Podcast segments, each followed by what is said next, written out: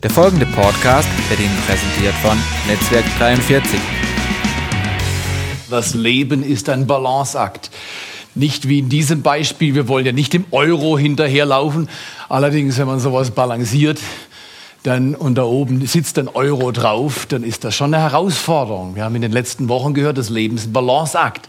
Da sind wir uns wahrscheinlich alle einig. Das Leben im Gleichgewicht zu halten, ist eine Schwierigkeit. Es braucht mindestens drei Prinzipien, die wir beherzigen. Das erste ist ein klarer, konkreter Bezugspunkt. Der ist oben. In dem Fall, wo geht mein Geld? Schon wieder ein Mittagessen verloren. Wer hat zuerst gestreckt? Keiner, alles klar, schon abgehakt. Okay. Ähm, aber das ist gar nicht so einfach. Leute haben das schon nach dem Gottesdienst versucht und gesagt, das ist doch ganz einfach. Und äh, das ist nicht so einfach. Zu balancieren ist nicht so einfach. Aber der erste Bezugspunkt, der konkrete Bezugspunkt ist oben, wohin geht mein Geld? Da sagst du, es ist weg, es ist immer weg. Ja, nur weil wir nicht darauf achten, wohin es geht. Zweitens, das Prinzip ist konkreter Bezugspunkt und konstante Korrektur. Wer im Leben Gleichgewicht halten will, muss sich darauf einstellen, immer wieder neu zu justieren. Statik gibt's nur beim Beton. Ja, und drittens, im Leben, Gott sagt es klar, klar, gibt es ein Ziel. Wir haben eine Orientierung. Es geht zwar nicht immer vorwärts, aber grundsätzlich sagt Gott, geht es vorwärts im Leben. Diese drei Prinzipien, Prinzipien des Gleichgewichthaltens haben wir besprochen die letzten Wochen und ich will heute einen Text aus der Bibel vorlesen. Der wird nicht häufig frequentiert, nehme ich an nur regelmäßige Neutestamente oder Bibelleser, die immer wieder durchlesen, werden diesen Text kennen. Ansonsten ist er eher unüblich und vielleicht sogar etwas herausfordernd. Aber das ist das Gute an Gottes Wort. Gottes Wort ist Gottes Wort und Gottes Wort gilt für meiner Ansicht nach alle Menschen. Wie gehe ich damit um? Ich habe eine ganz besondere Frage heute Morgen, will aber noch einen Gedanken, den ich auch schon wiederholt habe in den letzten Wochen, vorstellen. Gott gehört alles, von ihm kommt alles und zu ihm geht alles zurück. Alles kommt von ihm, alles gehört ihm und alles geht zurück zu ihm. Das ist ein theologisch, christlich-theologisch unumstößlicher Satz. Kein ernstzunehmender Theologe, der sich an der Bibel orientiert, wird diesen Satz in Frage stellen wollen. Er hat eine gewisse Logik. Wenn Gott Gott ist und nicht mein Gott im Sinne von mein Hosentaschengott, den ich mir gestalte, wie ich es gerade brauche, ja, wenn Gott souveräner Gott ist, dann kommt alles von ihm, ihm gehört alles und zu ihm geht alles zurück. Dieser Gedanke ist aber dann auch ein bisschen herausfordernd schlaue Zuhörer sagen, wenn ihm alles gehört, dann gehört mir. Und das ist unangenehm. Und das ist auch unüblich, weil der Mensch denkt vollkommen anders. Aus dieser Überlegung könnte man ableiten zu sagen, der Mensch ist Verwalter, kein Eigentümer. Ich bin Verwalter meines Lebens, aber ich bin nicht Eigentümer dieses Lebens.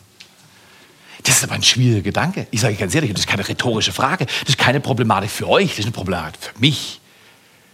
Ich bin Verwalter.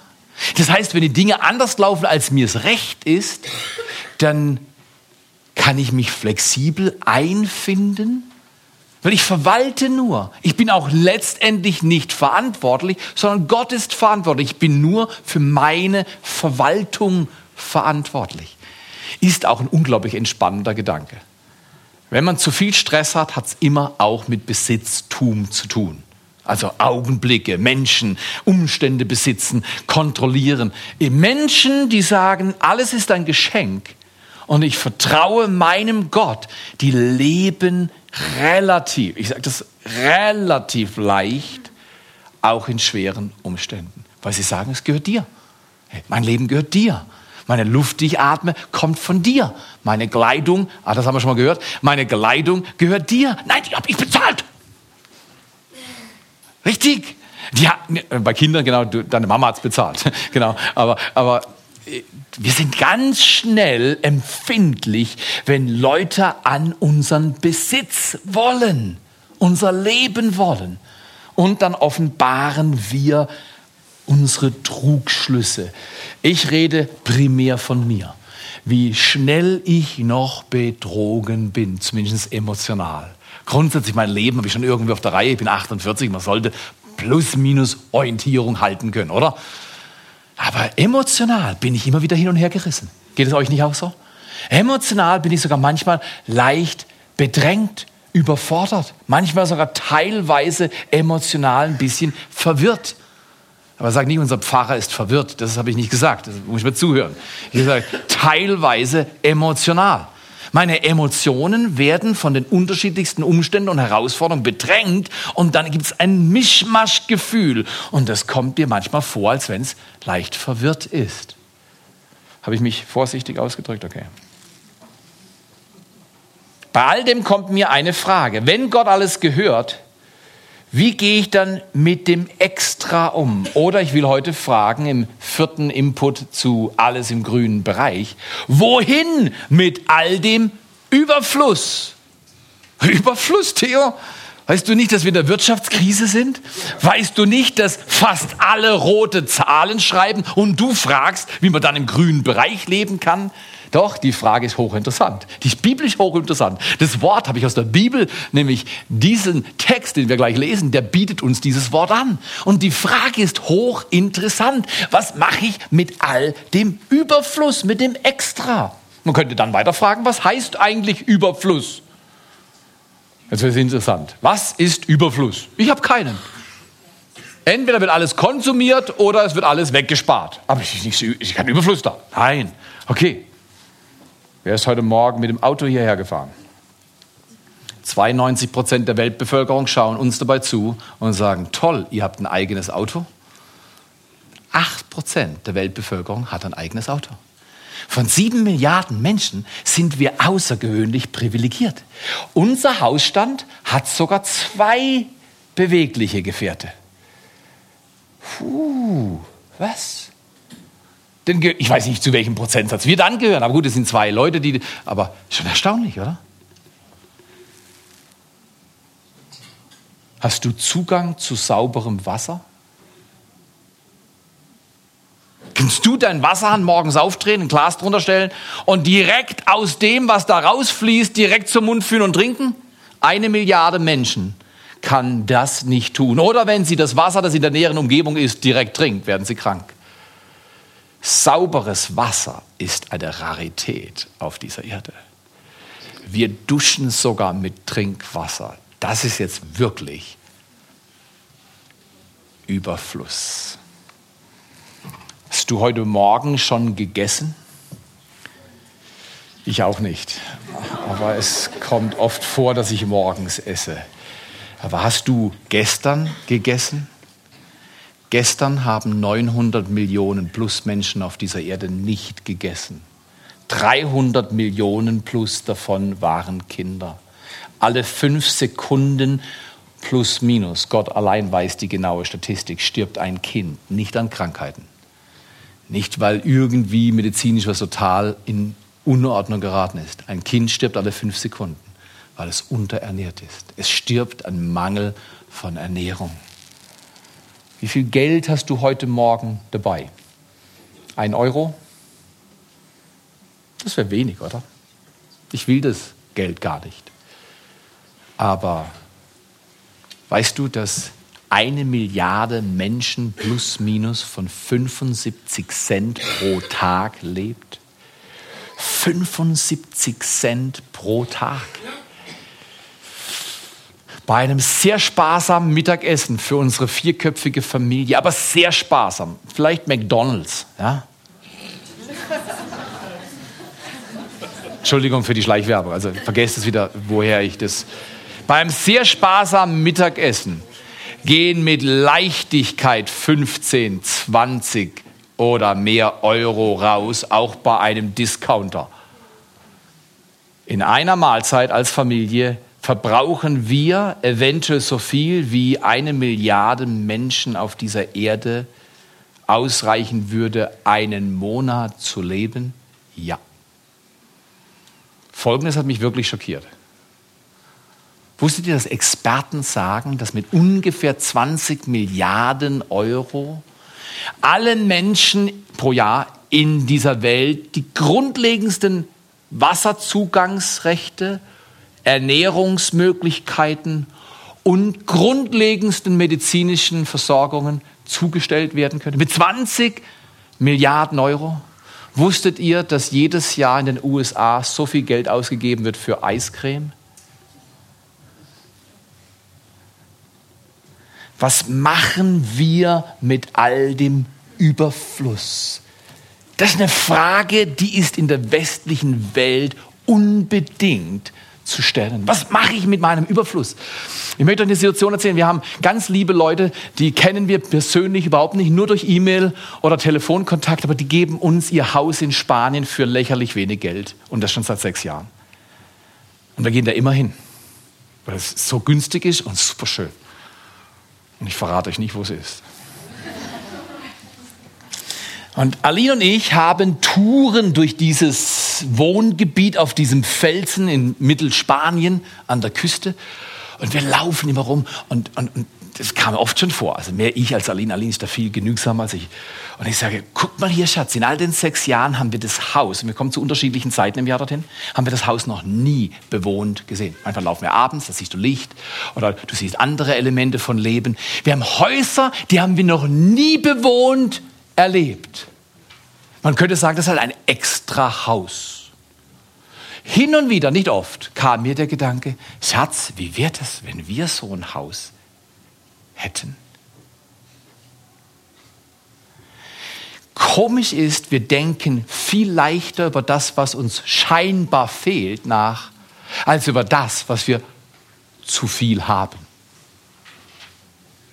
Überfluss wurde mir erst im Leben gewahr, nachdem ich Menschen erlebt habe in hautnaher Entfernung, die viel weniger hatten als ich.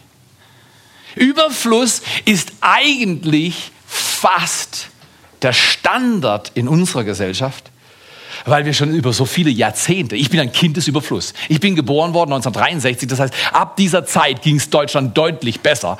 Und unsere Kinder sind nochmal in einer besseren Zeit geboren. Also besser, das ist wieder fraglich, weil man könnte ja auch sagen, da gibt es andere Entwicklungen in dieser Gesellschaft, die sind vielleicht gar nicht so toll. Aber was den finanziellen Überfluss angeht, äh, sind die letzten Jahrzehnte ein reines Rauschleben gewesen für Menschen in diesem Land. Wir essen, wann wir wollen, wo wir wollen, wie viel wir wollen. Wir kleiden uns, wie wir wollen, mit welchen Kleidern auch immer, die wir wollen. Wir fahren meistens dynamisch und sehr sicher. Viele Airbags würden einen eventuellen Aufprall abfedern. Ja.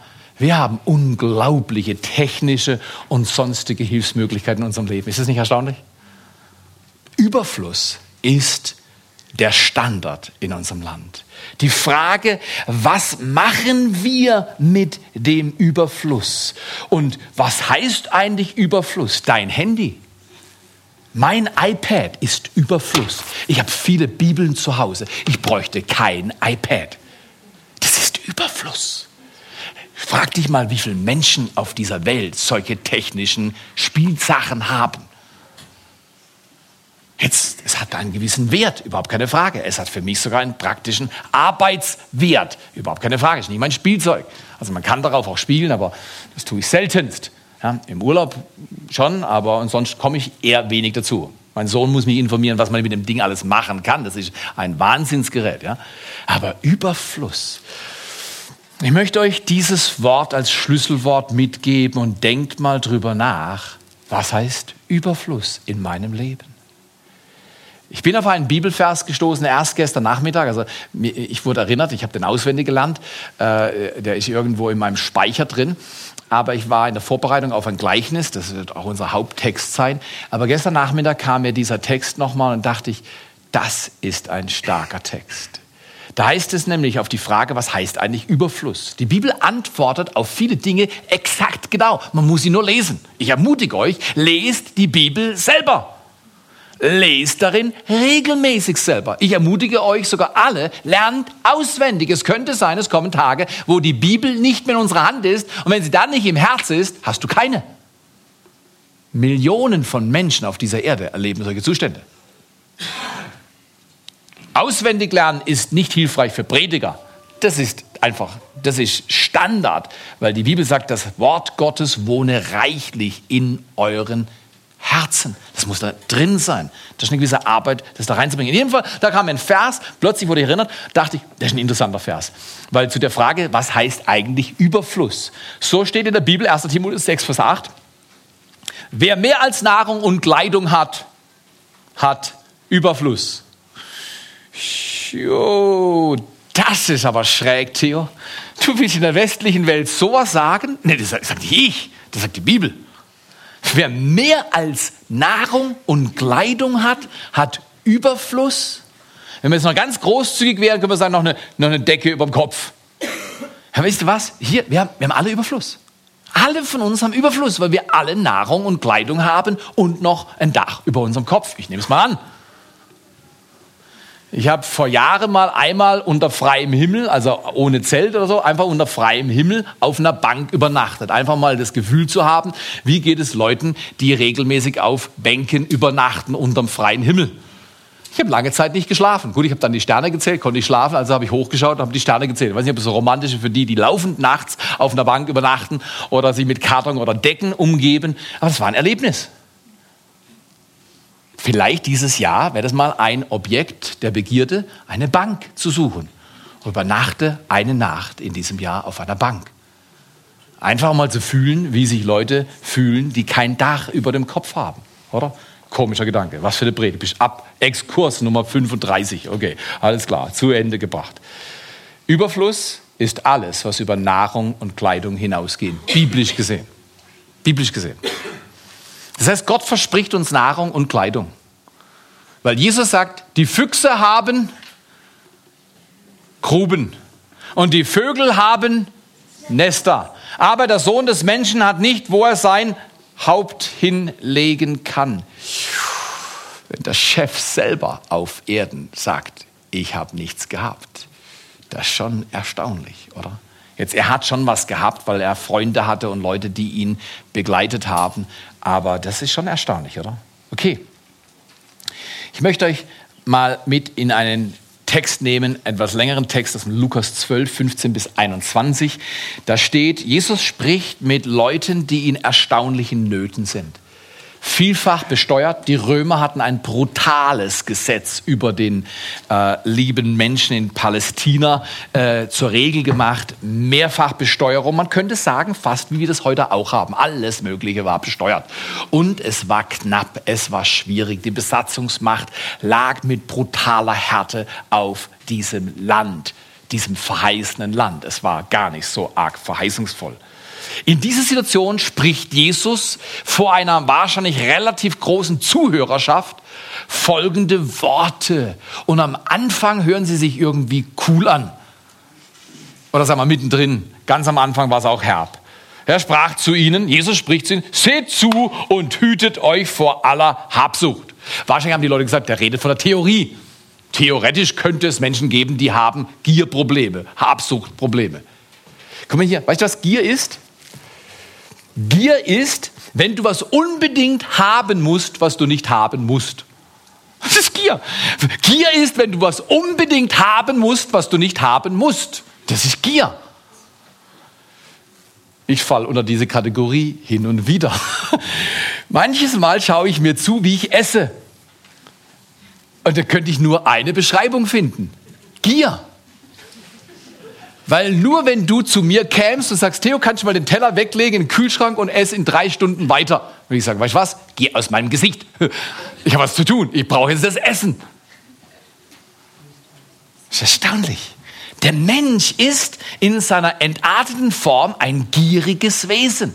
Und ich könnte viele Beispiele anwenden. Jesus sagt, hütet euch vor Habsucht. Der sucht, ich muss haben. Gier oder Geiz, Familienmitglied der Familie Habsucht. Gier, Geiz, Geiz ist sogenannt G, nee, ist nicht, garantiert nicht, was ein äh, Medienhersteller und äh, Elektronikhersteller als Werbeslogan über Jahre gehabt hat, ist nicht, es ist es nicht. Ich sage euch ganz ehrlich, die ungleiche Verteilung der Mittel und Ressourcen auf dieser Erde ist garantiert nicht G Ihr wisst, welches Wort ich meine. Es ist schrecklich. Es ist schrecklich. Und Jesus sagt, guck mal hier, wenn wir balanciert im Gleichgewicht leben wollen, müssen wir neu ordnen. Wir brauchen Korrektur, klare Ziele, die die Ehre Gottes hervorbringen. Hütet euch vor Habsucht, denn, und jetzt kommt's, wenn jemand Überfluss hat, besteht sein Leben nicht aus seiner Habe. Das ist doch klar, Jesus. Habe. Sigi, bist du Hose? Nee. Bist du Hemd? Nee. Herr Georg, bist du Auto? Nee. Aber schau mal hier, wenn ich an der Kreuzung stehe mit meinem Vierzylinder, beim Vierzylinder, oder? an der Ampel, und da kommt neben mir so ein rotes Auto aus Italien mit zwölf Pötten, und er macht, mein Hintern vibriert, weil er an seinem Gaspedal spielt. Das ist demütigend. Und nicht mein, hey, hey, hey ich, irgendwie, ich, ich, weiß nicht, ich bin für zwölf Pötte geschaffen worden. Ich habe das meiner Frau schon erzählt, ich habe es euch erzählt. Und ich habe das auch biblisch erklärt. Jesus hatte zwölf Jünger und ich brauche zwölf Zylinder. Nein, okay, das war ja, da, da, da, da, schlechte Bibelauslegung. Meine Frau hat mich repariert und hat gesagt, Theo, weißt du was, du kriegst vier und wenn du motzt, hole ich dir zwei. man, man, kann auch zwei holen. Mit zwei kann man auch fahren, Theo. Da macht er, hi, hi, hi, hi, hi. Aber komm her, komm her, wir reden über Habsucht. Jetzt sind wir alle da, oder? Jetzt sind wir, jetzt sind wir alle angekommen, ja? Ich weiß nicht, was du gerade haben musst. Geiz, Gier, Habsucht ist das, was ich haben muss, obwohl ich es nicht haben muss. Was muss ich haben, was ich nicht haben muss? Das fällt unter die Kategorie Habsucht. Jesus in seiner unglaublichen Weisheit prägt jetzt ein Gleichnis. Er erzählt von einem Mann in diesem Gleichnis und am Anfang denken wir, ha, toll, tolles Gleichnis. Jesus erzählt weiter. Und irgendwo im Gleichnis kriegt das Ding eine Wende. Es dreht sich nach innen rein und plötzlich kann ich nicht mehr sagen, er spricht über dich, er spricht über dich. Plötzlich habe ich schwer das Gefühl, er spricht über mich. Lasst uns mal hören, was Jesus für ein Gleichnis erzählt. Er sagte aber ein Gleichnis zu ihnen, sprach, das Land eines reichen Menschen trug viel ein, sag mal, Deutschland. Und er überlegte oder sie überlegten bei sich und selbst, selbst und sprachen, was soll ich tun? sagt dieser Mann, denn ich habe nicht, wohin meine Früchte, äh, wohin ich meine Früchte einsammeln soll. Soweit, so gut. Toll, Jesus, gute Geschichte, mach weiter. Okay. Denn ich habe nicht, wohin meine Früchte einsammeln soll. Und er sprach, dies will ich tun, sagt der Mann. Ich will meine Scheune niederreißen und größer bauen und will dahin all mein Korn und meine Güter einsammeln. Tolle Geschichte Jesus. Hey, wirtschaftliches Wachstum. Wunderbar, wir sind dabei. Äh, wir haben Expansion, wir haben mehr, wir brauchen mehr und weil wir nicht Platz haben, müssen wir alle Hüllen wegschaffen und größere Hüllen bauen. Toll, Jesus, gute Geschichte. Sagt, dass es jetzt kommen wird. Es kommt für uns. Die Geschichte geht nach Süden.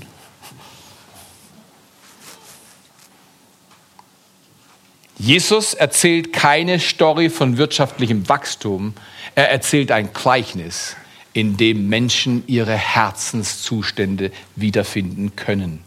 Er erzählt von einem Mann, der erstaunlich fühlt und denkt. Jesus sagt, der Mann denkt in seinem Inneren Folgendes. Dieser Mann sagt, ich will zu meiner Seele sagen, Seele, Du hast viele Güter auf viele Jahre. Ruhe aus, iss und trink und sei fröhlich. Ich glaube, es wird leise jetzt, nachdem Jesus diese Worte gesprochen hat. Und Leute haben sich gefragt, ja, ist es verkehrt, Vorsorge zu treiben? Darf man als Christ keine Vorsorge treiben? Darf man als Christ nicht essen und trinken und fröhlich sein? Ist das die Meldung von Gottes Sohn auf Erden? Man darf nicht mehr essen und trinken und fröhlich sein? Man darf keine Vorräts, Vorratshäuser bauen. Darf man das nicht? Nein. Wer dieses Gleichnis mehrfach liest, kommt klar zu einem Schluss. Jesus ist nicht gegen Vorratshäuser, er ist noch nicht gegen deine Rentenversicherung, er ist auch nicht gegen dein Haus oder, oder, oder. Das ist er alles nicht. Er ist gegen eine Haltung, die sagt, ich habe, ich besitze, ich kann mich versorgen, ich bin mir selbst genug, ich plane mein Leben, wie ich will. Dagegen geht er vor. Und dann findet er folgende Worte. Er spricht jetzt, jetzt dreht er, dreht er den Kreis wirklich eng, jetzt sagt er, Gott aber sprach zu diesem Mann. Gott sprach zu diesem Mann, du weiser Mann, du schlauer Mann, du bist total intelligent. Kleine Hütte, wenig Platz. Große Hütte, viel Platz für dein Korn. Wunderbar, da noch ein Wertpapier, da noch an der Börse, da noch eine Immobilie, da noch ein bisschen Edelmetall. Ah, super, alles clean, alles vorbereitet. Nee, Gott sagt nicht, du weiser Finanzverwalter. Er sagt, du, du, du Tor, du Dummerle. Genau, Tor und Dummerle ist Dommerle. Du Tor, in dieser Nacht wird man deine Seele von dir fordern. Was du aber bereitet hast, für wen wird es sein? Für wen wird es sein? Und dann bindet er alle Worte zusammen, Jesus in seiner enormen Weisheit, und sagt abschließend, so ist, der für sich Schätze sammelt und nicht reich ist im Blick auf Gott. Nach dieser Rede bin ich mir sicher, und Jesus ging dann weiter. Kapitel 12 geht weiter, da wird über Sorgen geredet und dass wir nichts hinzufügen können. Und dann, dass wir Beutel, Beutel machen sollen, indem wir Schätze im Himmel sammeln. Denn wo dein, und den Satz kennen wir, damit habe ich die Serie angefangen, denn wo dein Schatz ist, wird dein Herz sein erstaunliche, erstaunliche Worte. Wusstet ihr, dass die USA ungefähr 6% der Weltbevölkerung ausmacht? Aber dass dieses Land, und wir wollen sie nicht anklagen, einfach nur eine Kenntnisnahme für euch, 40 aller Ressourcen pro Jahr prozentual der Welt für sich in Anspruch nimmt, um diesen Überflusslebensstil zu leben. Ich kann die Zahl für Deutschland nicht sagen, aber ich glaube, wir sind nicht viel drunter. Wir dürften drunter liegen, weil die USA ist sehr energiehungrig, aber Deutschland ist auch sehr hungrig. Ich würde mal sagen, bei uns ist vielleicht etwas besser, aber nicht viel besser. Das heißt auf gut Deutsch, wir leben, wenn man das Böse sagen will, auf Anderleuts. Letztes Jahr haben wir ungefähr 25 Prozent aller Euros, die hier als Spenden einkamen, nach draußen geschickt. Hungerhilfe, missionarische, karitative, sonstige Zwecke. Nicht, dass wir uns brüsten wollen. Aber ich kenne einen Leiter, dem eifere ich nach. Wie schnell wir dorthin kommen, weiß ich nicht. Das ist schwierig. Der jeden Dollar, den die Gemeinde einnimmt, wird ein Dollar rausgeschickt. Die leben von 50 Prozent ihrer Einnahmen. Das ist rar unter der Christenheit. Jetzt 25 Prozent ist schon ein guter Wert. Wir haben nie unter 10 Prozent. Weil ich sage, wir geben immer den Zehnten, weil ich glaube, Zehnten geben ist ein universales Prinzip im Alten wie im Neuen Testament. Aber wisst ihr was? Ich glaube, wir haben eine Verantwortung gegenüber dieser Welt und können nicht einfach in den Tag hineinleben. Ich möchte euch fragen, was wollt ihr mit eurem Überfluss machen? Die Frage, die ist mittlerweile schon zu beantworten und sagen, ja, wir haben Überfluss. Wir haben Handys, Kinobesuche, extra Essen, extra Kleider, Mode, modische Ausrichtung und anderes mehr. Wir haben Urlaube, wir haben Versicherungen. Alle Dinge, die vielleicht manchmal hilfreich und vielleicht sogar schön sein können, aber garantiert nicht notwendig, oder? Jesus sagt in diesem Text, wenn man den mehrmals liest, kann man nicht drumherum kommen. Wie ich mit meinem Überfluss umgehe, ist ein Ausdruck meines Herzens. Gott schaut, wie du mit deinem Excess, mit deinem Extra umgehst und er sagt, wie dein Herz beschaffen ist. Er sagt, wie mein Herz beschaffen ist. Das ist ernüchternd, weil zum Beispiel früher, wenn ich, in, ich komme aus einer Familie, die sozial schwach war. Wir waren in Freiburg in, sagen wir nicht, den der absolut, aber ziemlich nah an der absolut schlechtesten Wohngegend, die man in Freiburg haben kann. Ich komme aus recht bescheidenen Verhältnissen. Meine Mama musste bald nach dem Tod meines Vaters arbeiten. Wir haben als Kinder gleich auch Jobs gehabt. Und kennst du die Zone, wenn du dein Taschengeld selber verdienst? Das ist eine ganz schlaue Einrichtung. Ich habe davon viel gelernt. Wir haben eine ähnliche Praxis bei unseren Kindern, obwohl wir es anders machen können. Warum? Weil ich glaube, dass man schon lernen darf, schon früh Verantwortung zu übernehmen. Und dass wir eine Verantwortung haben, der Welt was zu geben und nicht was von der Welt zu nehmen. Ich glaube, das ist ein christlicher Grundwert. Gebe deiner Welt was durch dein Leben, nicht nehmen. Ich habe einen Anspruch, ich kann fordern. Ich glaube, das passt ganz schwer in die Bibel. Ich darf fegen, ich darf dienen, ich darf Toilette putzen, ich darf früher kommen und später bleiben. Ist das nicht ein Vorrecht? Ist das nicht ein Vorrecht? Ich glaube ja. Wie wir mit unserem Überschuss umgehen, ist ein Ausdruck unseres Herzens. Man könnte auch fragen, was macht mein Leben eigentlich aus? Ist es mein Besitz, meine Habe? Ist es das, was ich fahre? Hi, hi. Hast du nichts, dann bist du nichts. Hast du was, dann bist du was ist der Mensch, der in Afrika schon seit Jahren die gleiche Kleidung hat und heute noch nicht gegessen hat, weniger wert als ich, weil ich Kleidung habe, so viel ich will, wann ich will, wie ich will. Ist er weniger wert? Vor der Welt schon, vor Gott nicht. Vor Gott sind alle sieben Milliarden Menschen gleich wertvoll. Und er will, dass die Liebe Gottes um die Welt herum spannt und Menschen erreicht und mit Jesus Christus bekannt macht dass Sie entscheiden, ich will Jesus Christus nachfolgen mit allem, was ich bin. Das ist Gottes Plan. Und dieser Plan kann nicht stattfinden, es sei denn, wir werden weise und sammeln Schätze für Gott und sind nicht unweise, indem wir Schätze nur für uns selbst sammeln. Ich weiß nicht, ob das beunruhigend ist, aber in diesem Gleichnis, der Mann war dann schon bereit zu geben, oder? wohin geht all das Extra? All das Extra, was wir haben, all den Überschuss und Überfluss, wohin geht der? Der geht an andere. Aber in dem Beispiel nicht, weil der Mann großzügig war, sondern weil er tot war. Das ist schief, oder? Das Extra von dem Mann ging weiter, nicht weil er großzügig war, sondern weil er tot war. Was entnehme ich daraus? Jesus sagt, gebe, solange du noch selbst entscheiden kannst zu geben. Sammel Schätze aufgrund von einer eigenen vorsätzlichen Entscheidung. Man könnte sagen, mein Leben als Kernsatz besteht nicht aus meinem Überfluss und meiner Habe.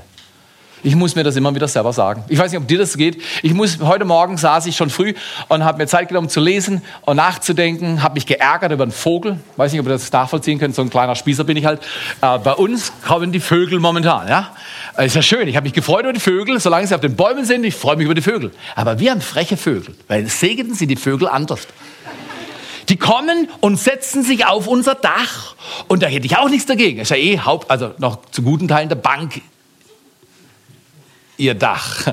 Ja, also zumindest zu gewissen Teilen. Ja. Und die setzen sich auf Alins und mein und der Banks Dach, die Ziegel, und picken auf unseren Ziegel rum. Und zwar so laut, dass ich das höre. Und zwar überall im Haus. Und nicht nur einmal. Und heute Morgen war es ja soweit. Versteht ihr, um 6 Uhr haben die nichts anderes zu tun. Da hocken sie auf mein Dach und dann klick, klick, klick, klick, klick. Und wenn dabei die Bibel ist, ist richtig toll. Da gehe ich immer zur Tür, mache die Tür auf und wieder zu. Dann sind sie wieder weg. Aber während sie wegfliegen, lachen sie mich an. Also das, das denke ich zumindest, ja. Und sagen, wir kommen wieder. wir kommen wieder. Guck mal hier, das ist unser Besitzdenken. Das stört uns, wenn manche Leute die gewisse Dinge tun oder wenn die Umstände nicht so sind, wie wir sie brauchen, oder? Stört dich das nicht auch? Heute Morgen saß ich dann und Jesus hat, ich habe so, so einen Eindruck gehabt. Jesus sagt, nimm den Vogel nicht so tragisch. Der muss auch wo rumklopfen. Der Ziegel geht schon nicht kaputt hier, mach dir keine Sorgen. Und dann habe ich geübt. Guck mal hier, das habe ich geübt. Meine Kleidung ein Geschenk. Die Luft, die ich atme, ein Geschenk. Das Essen, das ich heute Mittag essen werde, ein Geschenk. Das Dach, auf dem der Vogel gerade rumpickt, ein Geschenk.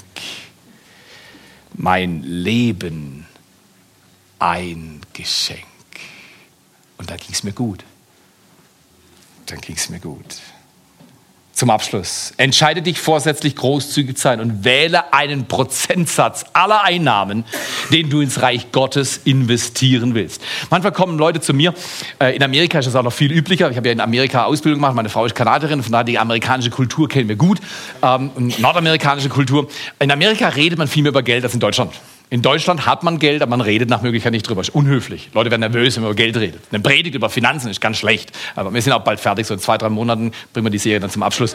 Okay, äh, äh keine Ahnung, glaube ich nicht. Glaube ich nicht. Ostern kommt, okay, Ostern kommt. Über, über Ostern reden wir nicht über Finanzen. Okay, aber komm her. Die sagen, du, ich habe heute 100 Euro oder 100 Dollar in den Opferstock eingelegt.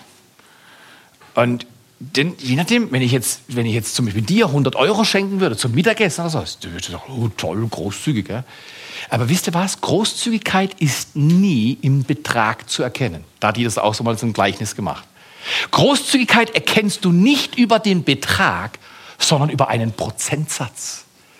Weil ich sage dir ganz ehrlich, 100 Euro für mich sind, sind viel weniger als 100 Euro für meine Tochter. Sind wir uns einig, oder? Siehst du, ich habe mehr als meine Tochter. Gibt meine Tochter 100 Euro, ist sie großzügiger, als wenn ich 100 Euro geben würde.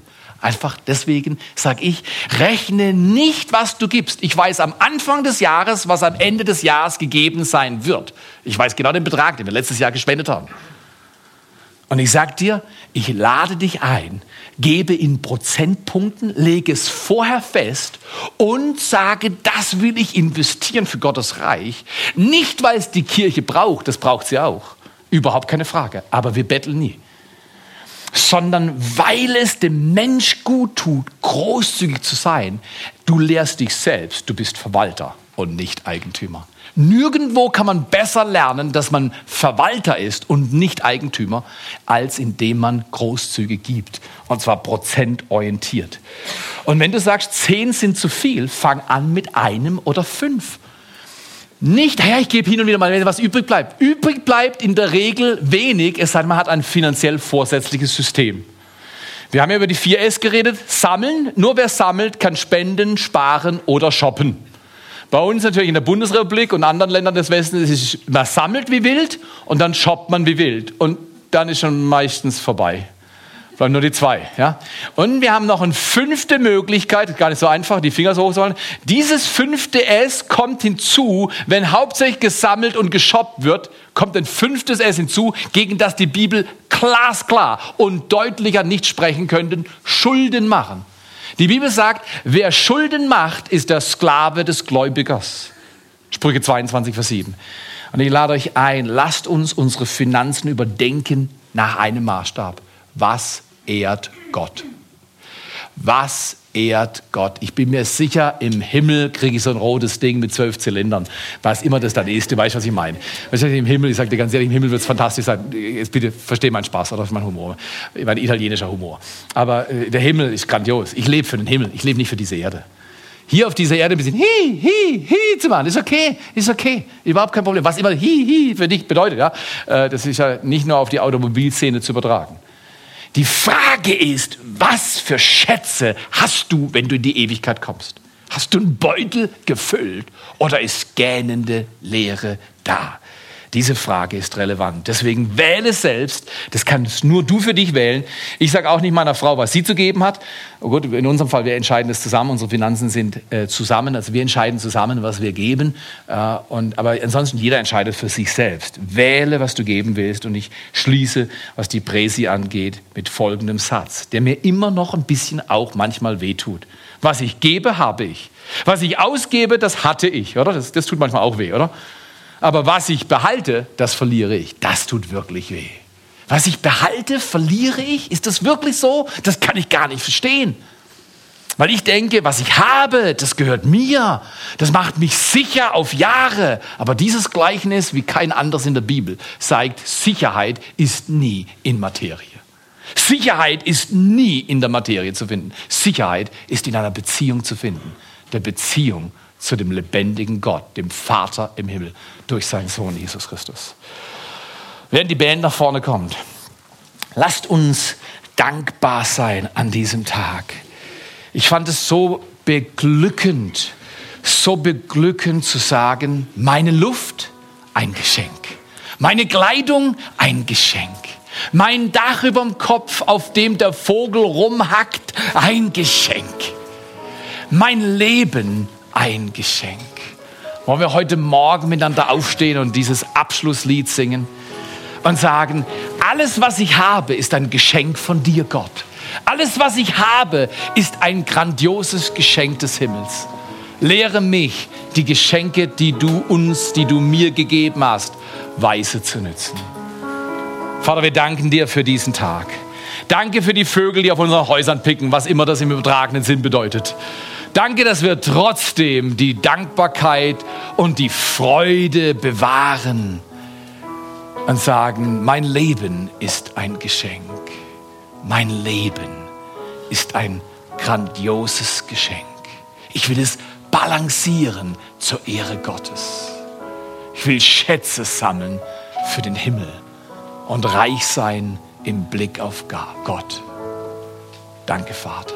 Danke, dass du uns segnest, als ganze Kirchgemeinde umzudenken. Und danke, dass dein Angebot steht. Du versorgst großzügig und gibst uns, was wir brauchen und mehr. Wir geben dir alle Ehre, du wunderbarer Vater im Himmel. In Jesu Namen beten wir. Amen.